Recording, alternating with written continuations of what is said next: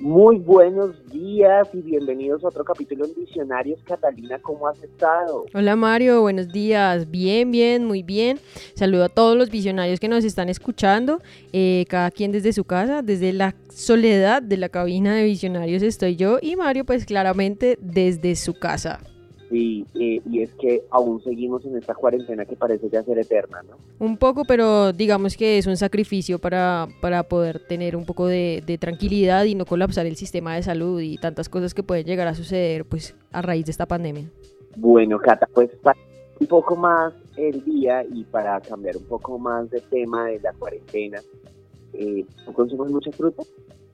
Eh, sí, sí, claro. Trato de, mantenerme eh, consumiendo frutas pues es muy importante porque pues eh, fíjate que indagando por acá pues mucho se ha hablado de la exportación de frutas como el aguacate, pues, la pitaya, la piña y el banano, sí. entre otras frutas, pero poco se ha hablado del potencial que tiene el coco. ¿En pues, serio? sí, además es una de las frutas tropicales más populares del mundo y pues que actualmente tiene una gran demanda a nivel nacional e internacional, pues por sus beneficios nutricionales y aporta una sana alimentación. ¿Tú sabías eso? Sí, claro que sí. De hecho, en el alrededor del mundo hay más de 1300 tipos de, de coco. Y eso, eso es muy curioso, pero ¿sabes qué? Te traje a uno de los expertos en coco y un emprendimiento que gira de esta fruta. Súper. No le damos la a Leonardo y a su emprendimiento que tú sabes cuál es su nombre, Cata. Claro que sí, bueno, entonces, Leonardo de Napcoco, bienvenido, buenos días, ¿cómo estás? Hola, muy buenos días. Hola, Muchas gracias. No, gracias a ti por estar aquí con nosotros desde la cabina de Visionarios, para que obviamente pues todas las personas que nos estén escuchando puedan conocer tu, tu, historia.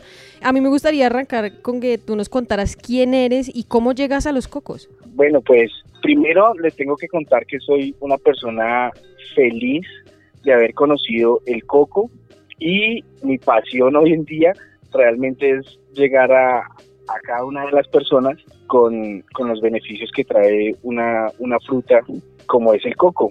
Entonces, bueno, te cuento, mi nombre es Leonardo Ramírez, yo soy de la ciudad de Bogotá, estudié administración de empresas en la Santo Tomás, en donde siempre me enfocaron el emprendimiento y el hacer, ¿sí? sí. Eh, más o menos hace unos dos años y medio eh, tuve una fractura, tuve una fractura en mi rodilla, teniendo una incapacidad casi de ocho meses. En esos ocho meses conocí a un gran señor, don Saúl Hernández, quien se acercó, me dio, me dio a conocer el aceite de coco y eh, mi familia nos enamoramos del aceite de coco, tuve mucho tiempo para compartir con mi familia y empezamos como a conocer con la familia que el aceite de coco se podía consumir, que tenía bastantes beneficios al, al cocinar con el aceite de coco. Mi esposa se dio cuenta que el aceite de coco también podía servir como una crema humectante, que podía reparar estrías.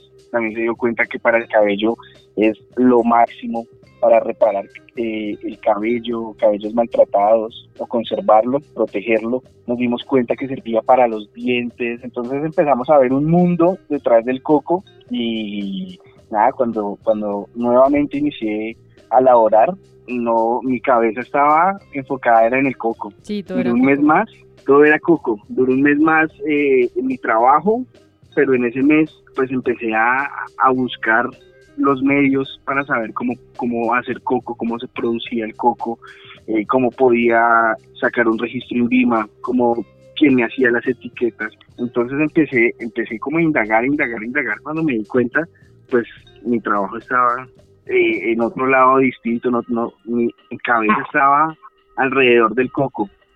Tomé la decisión, tomé la decisión, fue una decisión complicadísima para la familia porque pues soy cabeza de hogar, pero pues mi esposa vio mi, mi entusiasmo, mi motivación y me apoyó. Fueron caminos durísimos, pero bueno, el, el, el, aceite de coco y el coco como que ya lo ha, ha retribuido todos esos esfuerzos, esos esfuerzos que pasé durante tres años. Ya llevas tres años trabajando con NAP Coco. Llevamos tres años, eh, te cuento, la empresa arrancó con la liquidación. Yo tomé la decisión de retirarme porque para poder iniciar mi compañía yo lo veía como una empresa desde el principio, ¿no? Como el sueño de ser empresario, el emprendedor siempre tiene su, eh, el, eh, como meta llegar a tener su gran empresa. Sí.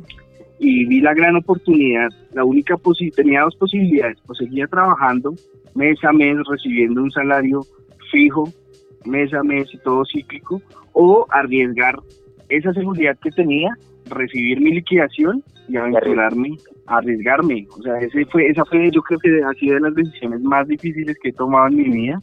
Te cuento, o sea, mis papás no me apoyaron, todo el mundo pensó que pues estaba loco. Yo, pues en medio de lo que eh, está dentro de la sociedad tenía un buen trabajo, Sí. pero pero siempre era cíclico y siempre iba a estar ahí. O sea, nunca, si, si quería si quería trascender, si quería llegar a, un- a cumplir mis sueños de ser empresario, de poder ayudar a mucha gente, no solo la gente que trabaja con- conmigo, sino como ser ejemplo de otra gente para que emprenda sus negocios. O sea, todo esto es como, como, como algo que te va envolviendo y me decidí, di el paso, a pesar de que pues sabía que era muy riesgoso, di el paso y fueron, les cuento, fue un año, el primer año fue un año con muchas dificultades, Claro. tuve muchas caídas y creo que hoy estoy donde estoy por haber resistido y siempre haber creído. Creo que siempre creí en el coco y en todos sus beneficios. Vi un mundo detrás de eso que a pesar de que me caía, buscaba otro camino. Y pues lo más importante de todo, cuando caía, no tenía trabajo, no, no tenía nada, estaba en cero, ya pues más para abajo no podía seguir. Uy, Entonces, muy duro. Pero Entonces, seguí, seguí, seguí hasta que, pues bueno, hoy en día tenemos ya una empresa consolidada, damos empleo, damos empleo a personas vulnerables, a personas también mayores. Digamos que hoy, hoy, hoy ya puedo decir que tenemos una empresa consolidada y, y un rumbo y un rumbo definido, ¿sí? El aceite de coco en este momento es, sí, el lado del aceite de, mi- de coco es mi vida. Intento mostrarle a la gente cómo puede ser también parte de la vida de ellos. Bueno, ya que tocamos el, tema de, del coco, bueno, a mí sí me produce curiosidad de dónde sale tanto coco. O sea, ¿tienes algún alguna forma de traer el producto primo o, o tienes alguna empresa aliada que te distribuya el coco? ¿O cómo funciona esa parte? No, nosotros, nosotros compramos coco de diferentes lugares porque, bueno, en un principio se traía el coco de Venezuela, Sí. eh, se importaba el coco de Venezuela y siempre se ha comprado coco de diferentes lugares. Eh, el coco, como ustedes eh, bien lo dijeron en el inicio, hay bastante diversidad de coco. Clases de cocos hay muchos. ¿sí? Y cada uno pues tiene unas propiedades más concentradas que otros. Entonces lo que se procura es traer diversidad de coco para poder tener eh, todas esas propiedades, digamos, en, en niveles altos. Sí. Y para la Y eh, el- en este momento la compra es 100% nacional. Viene del llano, ahí también en los llanos orientales, en la costa pacífica, en la costa atlántica y, y en Santander. Son los cuatro productores de, de coco A nivel en nacional. Colombia. Y en ese orden de ideas, más o menos cuántos kilos de coco alcanzas tú a traer al interior del país. Uf, wow. Del interior del país se pueden traer, eh, ya de un coco, de un coco más o menos salen, salen cinco, como 5 cinco gramos, 10 gramos, más o menos. Sí. de un coco pequeño y más o menos estamos manejando unos más o menos 100 mil mililitros. Sí. podemos traer manejar una tonelada semanal. Una Wow. tonelada sí Ok, más o menos. lo que pasa es que del coco del coco se, hay muchos productos. Está el aceite de coco está el agua de coco tienes la leche de coco. Además de eso sacamos productos naturales a base del coco. Hay un desmaquillante natural pues tiene complementos con colágeno vitamina E pero Sí. es un, un desmaquillante natural que te ayuda pues a, retirar el maquillaje y a proteger todo el rostro es excelente con las pestañas entonces, digamos que el extracto de coco sirve para infinidad de productos cosméticos, medicinales y comestibles. ¿sí? Entonces, Eh, la corteza del coco también tiene muchos, hay gente que compra también la corteza del coco para temas eh, de arte. Es- Todo se utiliza. O sea, todo se reutiliza, nunca no hay desperdicio. O sea, ustedes usan, digamos que en ese sentido, toda la partecita que trae pues la leche, el coco y todo lo que es la cáscara, ustedes lo, lo, lo venden a otras personas. Sí, señora. Hay Ah, personas, ok. sí, hay eh, todo eso pues no es, no es un mercado muy grande, pero todo se utiliza. Para todo el mercado. Hay artistas que utilizan el, eh, la corteza, y todo se utiliza. Cuéntame, ¿ustedes tienen una empresa para, para la distribución de coco? Es decir, alguna empresa vinculada para que les haga, les haga el pedido del coco, para que les traiga el coco, la materia prima. nosotros, nosotros tenemos, nosotros somos productores y distribuidores. Nosotros comercializamos el coco y pues en este momento de pandemia empezamos a, hacer entrega directa al consumidor final. Antes de esta pandemia íbamos a los distribuidores y los distribuidores se encargaban de llevarlo a la tienda y en la tienda lo compraba el consumidor final. ¿sí? Eh, nosotros en este momento tuvimos, pues, bajo las circunstancias, tuvimos que acortar todo, todo el camino para llegar al consumidor final y directamente por e-commerce empezamos a buscar los, los clientes del aceite de coco y todos sus derivados, ya sean medicinales, comestibles o cosméticos. Y empezamos a llegar directamente a cada uno de ellos. Tenemos una empresa aliada de mensajería y la empresa aliada nos ayuda a hacer los, los, los domicilios con entrega de un día para otro. Pero han tenido problemas eh, muy fuertes a raíz de la cuarentena al transportar el coco de, del lugar a, Cabo Bogotá, por ejemplo. ¿O han encontrado Sí, pues fue, fue, fue, digamos que fue difícil la, las primeras semanas. Fue difícil las primeras semanas, pero ya en eh, ya después de los, las segundas semanas de que el presidente habló y dio vía libre para los productos de primera necesidad, este aceite hay pacientes que deben consumir aceite de coco eh, como, como su medicamento. Entonces dio vía libre, pudimos escribir a nuestros, pues a los mensajeros de, la empresa aliada, se pudieron inscribir y bueno, ya para el problema. La primera semana sí estuvo complicado, pero pues ya estamos intentando llegar acá a, las casas de cada uno de los consumidores de, del coco. Claro que sí.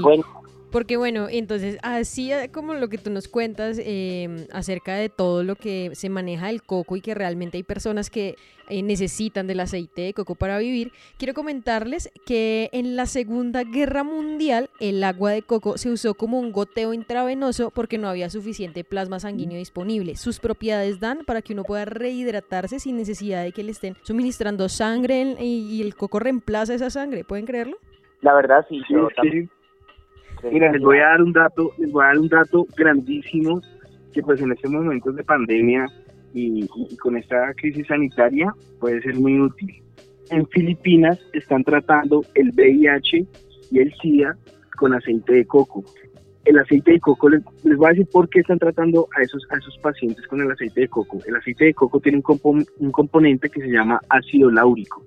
El ácido láurico es de los antibacteriales, antivirales, perdón, más fuertes de la naturaleza. Ese antiviral que hace atacar la corona del virus del VIH, al atacar la corona, la abre la corona y el virus queda expuesto al sistema inmunológico.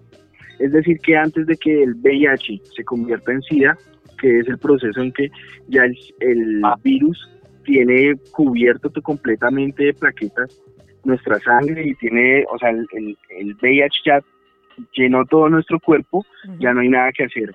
Pero si abrimos esa corona antes de que el cuerpo se invada de este virus, el sistema inmunológico puede atacarlo a tiempo y puede hasta curarse. Pero ya depende del sistema inmunológico de cada, de cada persona. Oye, muy interesante, es, muy buen dato, porque ahora con todo esto del PrEP acá en, no sé si sepan los diccionarios, acá hay como un auge sobre una medicina que podría prevenir al contacto del VIH, pero todavía están estudios y pues saber que el aceite de coco puede ser, eh, puede estar tratado para la mejoría de pacientes con condiciones VIH, eh, pues es fabuloso me parece. Es que el, coco tiene demasiados beneficios, sí lo he escuchado bastante, pero creo que no se ha potencializado, creo que ese es, tu plus, que lo potencializa. Eh, ahora, ahora mira otro, otro, otro beneficio del aceite, del, del, ácido láurico, que es el componente principal del, del, aceite de coco. Hay que recordar que el ácido láurico solo, se, solo está en algunas frutas y en la leche materna. ¿sí? También en Filipinas, Filipinas es una ciudad, es una isla costera, es una isla, pues está, está todo está en la, en la costa, el coco es, digamos que eh, su, su, su fruta principal, Ellos también han hecho estudios con niños recién nacidos que perdieron a su mamá y no tienen, no tienen eh, mamá lactante. Los han alimentado en sus primeros días con aceite de coco y se dieron cuenta que los niños, los bebés que alimentaron con aceite de coco eran más fuertes y grandes y sus defensas sus defensas también su sistema inmunológico era mucho más fuerte que los niños que se habían lactado con de la mamita con leche de la mamita con leche materna a ANAP Coco cuéntanos tú nos contabas al principio eh, cómo fue la constitución de esta empresa cuál fue el el lío más grande al constituirla? ¿Cuál fue todo el proceso? Bueno, mira, iniciando pues eh, se empezó como, como, todo empieza, como una empresa de, casa. mi oficina era mi, mi carro, el automóvil que tenía en ese momento. Y pues empecé empecé con, con una producción muy muy pequeña. En mi casa teníamos el laboratorio todo fue muy artesanal. Pues ya al ver que yo me había retirado mi mamá y mi esposa me, me, dieron, me ayudaron, todo era muy familiar, empezamos a, producirlo. Y las primeras personas que uno le vende, la familia. Entonces empecé a saciar a toda la familia de aceite de coco, yo creo que le caí mal a mucha gente de la familia porque ya los tenía de aceite de coco hasta, hasta más no poder, sí. Después cuando me di cuenta, bueno, ya la familia, ya le vendí, yo sigo produciendo aceite de coco, ¿a quién más le vendo?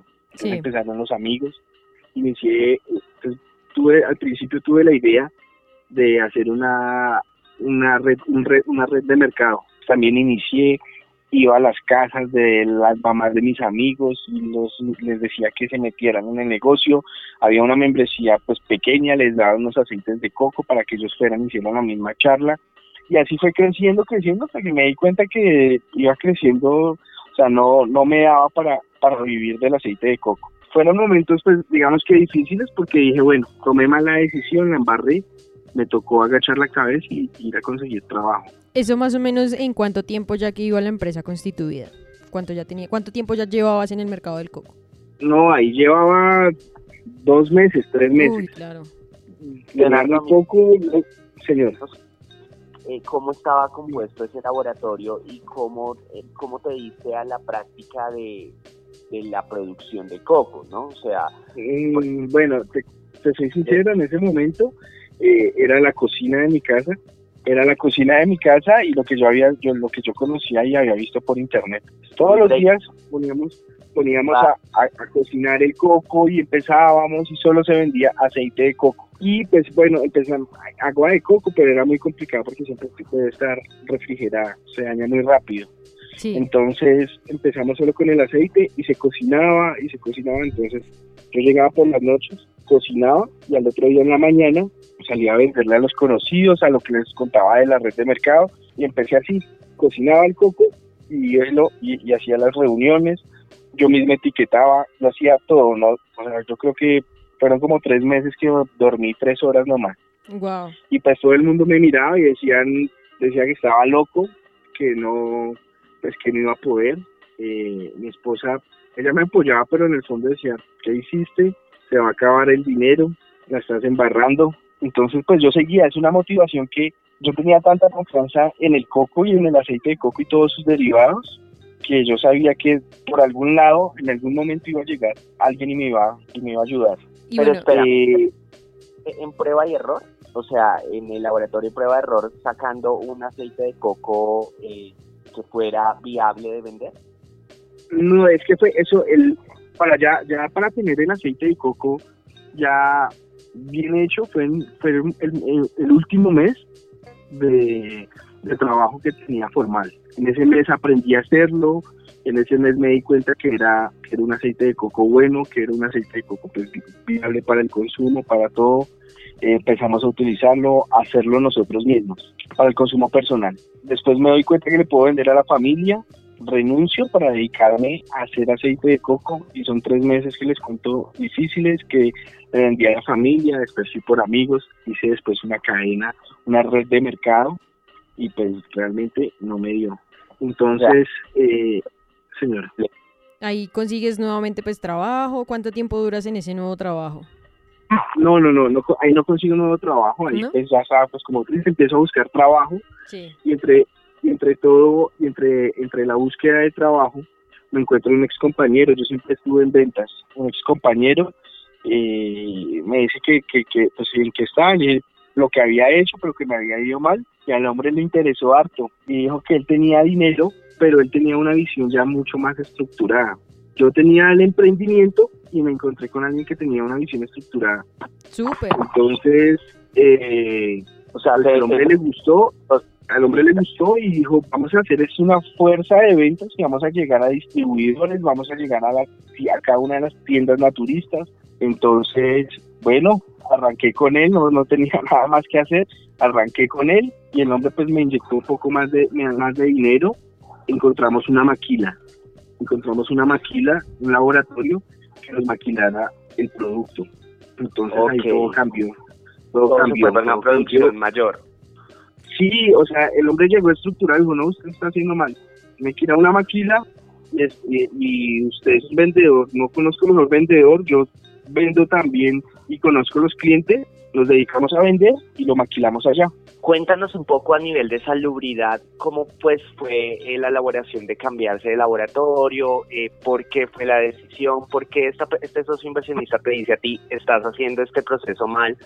Cuéntanos cómo puedes, cómo, cómo nos da la garantía a uno como cliente de que el producto es de calidad y que es saludable. O sea, pues Claro, aparte de saber que esté cojo. Claro, mira, en el momento que llegó, usted está haciendo una cosa muy artesanal, sin registros, sin, eh, sin documentación. Sí, usted- fácilmente usted puede, lo, con lo que el menjurje que usted hace ahí, fácilmente puede, puede hacerle daño a alguien, ¿no? Hay, además Claro. de eso, se necesita una reglamentación, una reglamentación para poder comercializar cualquier producto, ¿sí?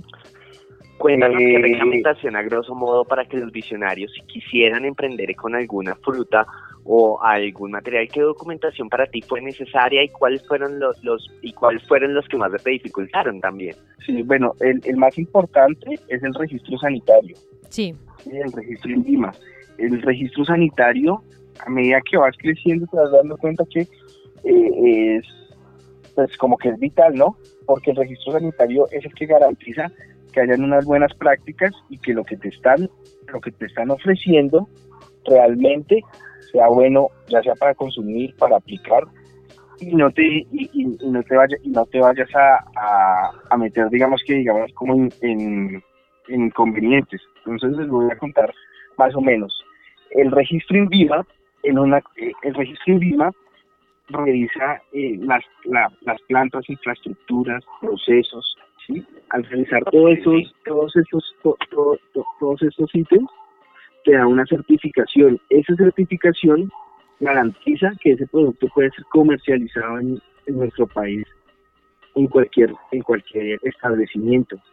Entonces eso es un salto eso es dar un salto de calidad porque vas a poder estar en cualquier establecimiento en cualquier establecimiento pues a nivel nacional en cualquier distribuidora inclusive vas a montar pues tu propio tu propio negocio ¿Cuánto Eh, tiempo te dio te tomó a ti para que el INVIMA te diera el certificado? Mm, Bueno, el es depende porque son diferentes certificados y son requerimientos diferentes para los productos que tú que tú deseas comercializar. Sí. ¿sí? Sí, sí, es sí. diferente un producto comestible a un producto cosmético, a un producto medicinal, porque pues digamos que cada, cada uno tiene una complejidad diferente. Y en tu caso que manejas los tres. Listo. En nuestro caso, nosotros lo que decidimos fue hacer una maquila, fue hacer una maquila con un laboratorio experimentado, ¿sí? Entonces, ellos nos, lo que ellos lo que hicieron fue cobrarnos todo el proceso, todo el proceso, mm, digamos, de certificación, de insumos, de, todo, de procesos, instalaciones, pero con sus propias instalaciones. O sea, la maquila nos entregó, nos entregó todo eso. Nosotros dijimos, maquila, nos- nosotros tenemos esta idea, esta fruta queremos procesarla así, nosotros la procesamos de esta manera, entonces ellos ya son químicos farmacéuticos especializados en ese tema, ¿sí? Sí. Ok. Entonces realmente no no fue muy no fue no fue muy no fue muy demorado básicamente, básicamente duró más o menos, no sé, un mes. El tema es tener eh, el dinero de esos, de esos permisos y también tener eh, el dinero para la inversión inicial. Claro. Leo, al, al tener ya el certificado eh, de INVIMA, pues le da uno como una garantía de calidad grandísima. Pero después de todo esto, yo venía acá ligándome mucho a la historia. Tú nos cuentas también que entonces ya pudieron dar empleo a diferentes personas. ¿En qué cantidad de tiempo ustedes pudieron decir podemos emplear? Después de, bueno, te cuento, todo fue muy, muy, muy personal los primeros tres meses, todo fue muy, o sea, la labor fue mía como tal y muy artesanal y pues tenía la motivación y la idea, pero, pero poco estructurado. Después de que se certifica el, el producto, dimos un salto grandísimo. Yo creo que en unos dos meses ya necesitamos de secretaria, después empezamos a necesitar de mensajero eh, y fueron seis meses de un crecimiento que no te imaginas. Después de de que nos certificamos como tal, la certificación nos trajo un crecimiento impresionante, que no me lo, no lo hubiera imaginado.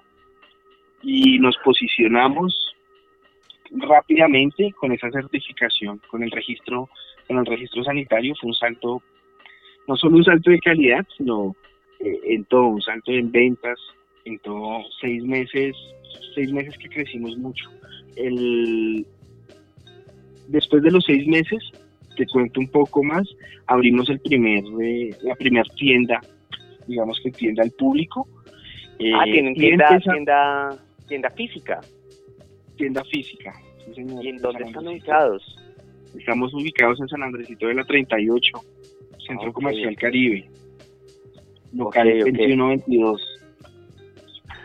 No, genial. Bueno, y entonces me contabas, en ese momento iban tan solo dos empleados, ya después al abrir tienda física, evidentemente se multiplicaron.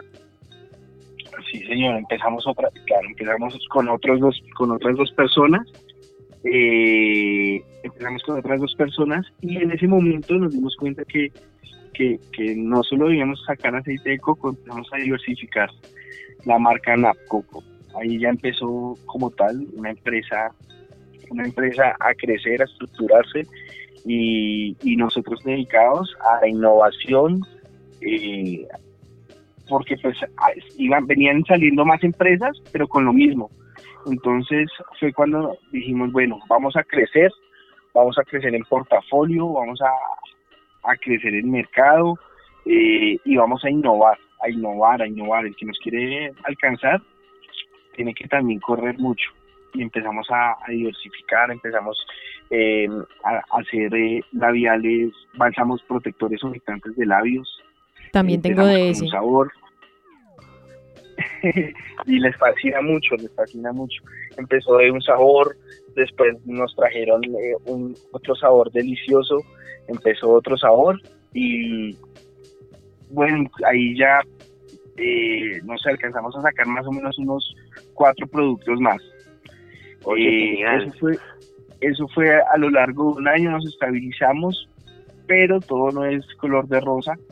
Les cuento, tuvimos, después de que íbamos muy bien creciendo, creciendo, creciendo, eh, empezamos ya, después teníamos, eh, alcanzamos a tener casi, no sé, cuatro o cinco mensajeros. gente empacando, una persona, nosotros no producíamos en el momento, pero teníamos una persona encargada de, toda la logística, o sea, íbamos muy bien, muy bien en el punto de venta, estábamos durmiendo muy bien, pero eh, tuvimos un problema y fue que estábamos dependiendo de un solo productor, que era el, mm. laboratorio que nos había dado el salto de calidad. Sí. Pero en ese momento eh, tuvimos un problema y el laboratorio pues, nos pues vio el auge del aceite de coco y sacó aceite de coco marca de ellos. Entonces fue un choque grandísimo. Fue un choque grandísimo porque ellos aparte del aceite de coco nos producían los otros productos. Fue un choque grandísimo. Eh, estaban generando una competencia directa, o sea... Directa, sí, directa. Entonces ellos ellos sacaron un aceite que se, llamaba refinado, o sea, lo sacaban, lo rendían, lo rendían y lo sacaban como cosmético, entonces que por eso ellos decían que no era lo mismo. Pues como son, eran químicos, entonces bueno, ahí sentimos que, que el mundo se nos caía porque pues yo, yo dije de, pues por el orgullo y no más negocios con ustedes. El registro, el registro era de ellos, todo, entonces como que pues, desde el principio hicimos como mal la movida entonces sentimos que todo como que se caía. Y todo lo que iba muy bien, muy bien, fueron más o menos tres meses, tres meses muy duros en los que se, pues, no teníamos mercancía, mirando cómo hacíamos, cómo buscábamos otro otro proveedor nuevo, otra, otro laboratorio nuevo que nos pudiera fabricar, hasta que pues empezamos nuestro propio laboratorio, empezamos con la certificación, contratamos químico, empezamos y pues yo realmente de producción eh, muy poco, aprendí a hacer artesanal. Yo estoy en este momento en la parte comercial y de producción, eh, pues hay especializados, como les dije, cada quien tiene que estar, hacer lo que sabe hacer. ¿Qué contrato? Me parece perfecto eso que acabas de decir, cada quien eh, hacer lo que se dispone a hacer. ¿Qué contratos tú estás manejándole? O sea, primero, ¿con cuántos empleados estás contando ahorita? Y segundo, ¿qué tipo de contratos tienen eh, los empleados con los que cuentan? Listo, nosotros tenemos eh, una empresa, una empresa aliada eh, en la que ellos mismos manejan la contratación de todos los mensajeros, porque son como una temporal. ¿Sí? Como una temporal, sí señora. Pues no temporal porque ellos son empresa especializada en entrega. Entonces ah, ellos tienen toda su contratación. Y aquí nosotros de planta eh, tenemos por obra o labor, tenemos a la, a la secretaria, a la secretaria de base y nosotros estamos eh, con prestación de servicios, con eh, operarios em, no recurrentes. Es decir, que si sale una producción grande, pues los tenemos 15 días, ¿sí? Sí. Porque, Por, por eh, prestación de servicios. Y tenemos y trabajamos con una temporada que se llama que se llama extras, perdón, se llama ah, extras. Y con ese tenemos pues más o menos son siete personas entonces entre esos están en todo el tema del laboratorio, eh, todo el tema de producción, logística y despacho. Entre esos hay siete personas y todos están por el tema de extras. Leonardo, yo tengo una pregunta. es una empresa, señora. Eh, perdóname que, te corte así. Eh, tengo una pregunta que me, surge mucho aparte de lo, que, de lo que tú estabas hablando con el laboratorio y es, ¿qué tip tú le darías a un visionario, a un emprendedor que de pronto eh, le pase este tipo de cosas? ¿Qué, ¿Qué, puede hacer en ese caso? ¿Hay manera, por ejemplo, de que el laboratorio responda por algo? ¿O tú que les dices, no, mire, lo mejor que usted puede hacer es curarse en salud firmando un papel? ¿Qué podría hacer esa persona? Yo creo es eso. Nosotros, pues, eh, a hemos, tenido ingenuidad en hacer algunos negocios porque, pues, cuando yo hago un negocio lo hago de buena fe, pero eh, no sabemos la otra parte si se está haciendo de buena fe. Sí, entonces yo pienso que siempre se deben blindar, siempre, siempre se deben blindar ante cualquier eh, negocio que estén realizando. Siempre se deben blindar y pensar más allá. ¿Qué pasaría en dos años, en tres años? Porque pues estamos eh, en, una, guerra, eh, eh, eso es una guerra comercial. Literalmente, sí, claro que sí. en eso se ha vuelto el capitalismo. Entonces, toca blindarnos. A pesar de que uno obre de buena fe, pues hay gente que no, no hace eso y hay empresas que, que, piensan es en el número nomás. Sí, claro que sí. Y bueno, Leonardo, entonces eh, también nos estabas contando, bueno, de, lo de las empresas, lo de la temporal, todo eso. ¿Y eso ya hace cuánto está pues. sucediendo? Señora, ¿Hace, ¿Hace cuánto ya está sucediendo todo esto que tú ya puedes contratar gente por temporal y toda la cosa? ¿Hace ya más o menos cuánto tiempo? No, desde que empezó el laboratorio, más o menos año y medio, y realmente eh, esa contratación fue como para la gente del laboratorio y pues hemos ido mm, creciendo de a poco entrando una persona a medida que se va necesitando. Más o menos fue año y medio, al principio fue pues, eh, mientras eh, iniciamos, fue por prestación de servicios, Sí. y bueno, todo fue cambiando, todo fue cambiando, la idea es poder formalizarnos y tenerlos a todos directamente con la, pues, con la compañía, ¿no? Claro. Claro que sí. Y bueno, y en entonces ya como para ir cerrando nuestra entrevista, porque la verdad me parece muy chévere pues todo lo que está sucediendo, que, que bacano, todo lo que uno puede hacer con el coco, es, es, es, increíble, todas las propiedades, todo lo que nos has contado. ¿Cuál es la proyección de NAP Coco al corto, al mediano y al largo plazo? Bueno, mira, al corto, eh, queremos tener eh, un portafolio, queremos tener un portafolio, no sé, por ahí más o menos de unos 15 productos de coco especializados uh -huh. en, el, eh, en el bienestar de las personas. Sí. ¿sí? Queremos en el corto ampliar nuestro portafolio. Eh, en el mediano plazo queremos posicionarnos a nivel nacional. Somos muy fuertes en Bogotá, y, pero vamos, queremos empezar en el mediano plazo a, a trabajar en a nivel nacional y podernos posicionar. Claro que sí. y en el largo plazo, sí. y en el largo plazo, eh, poder tener una gran industria, pero poder ayudar a, a los colombianos, ¿no? Sí. A mí me gustaría, a mí me gusta, yo creo que un buen líder, yo creo que un buen líder eh, es una persona que forma a otros líderes.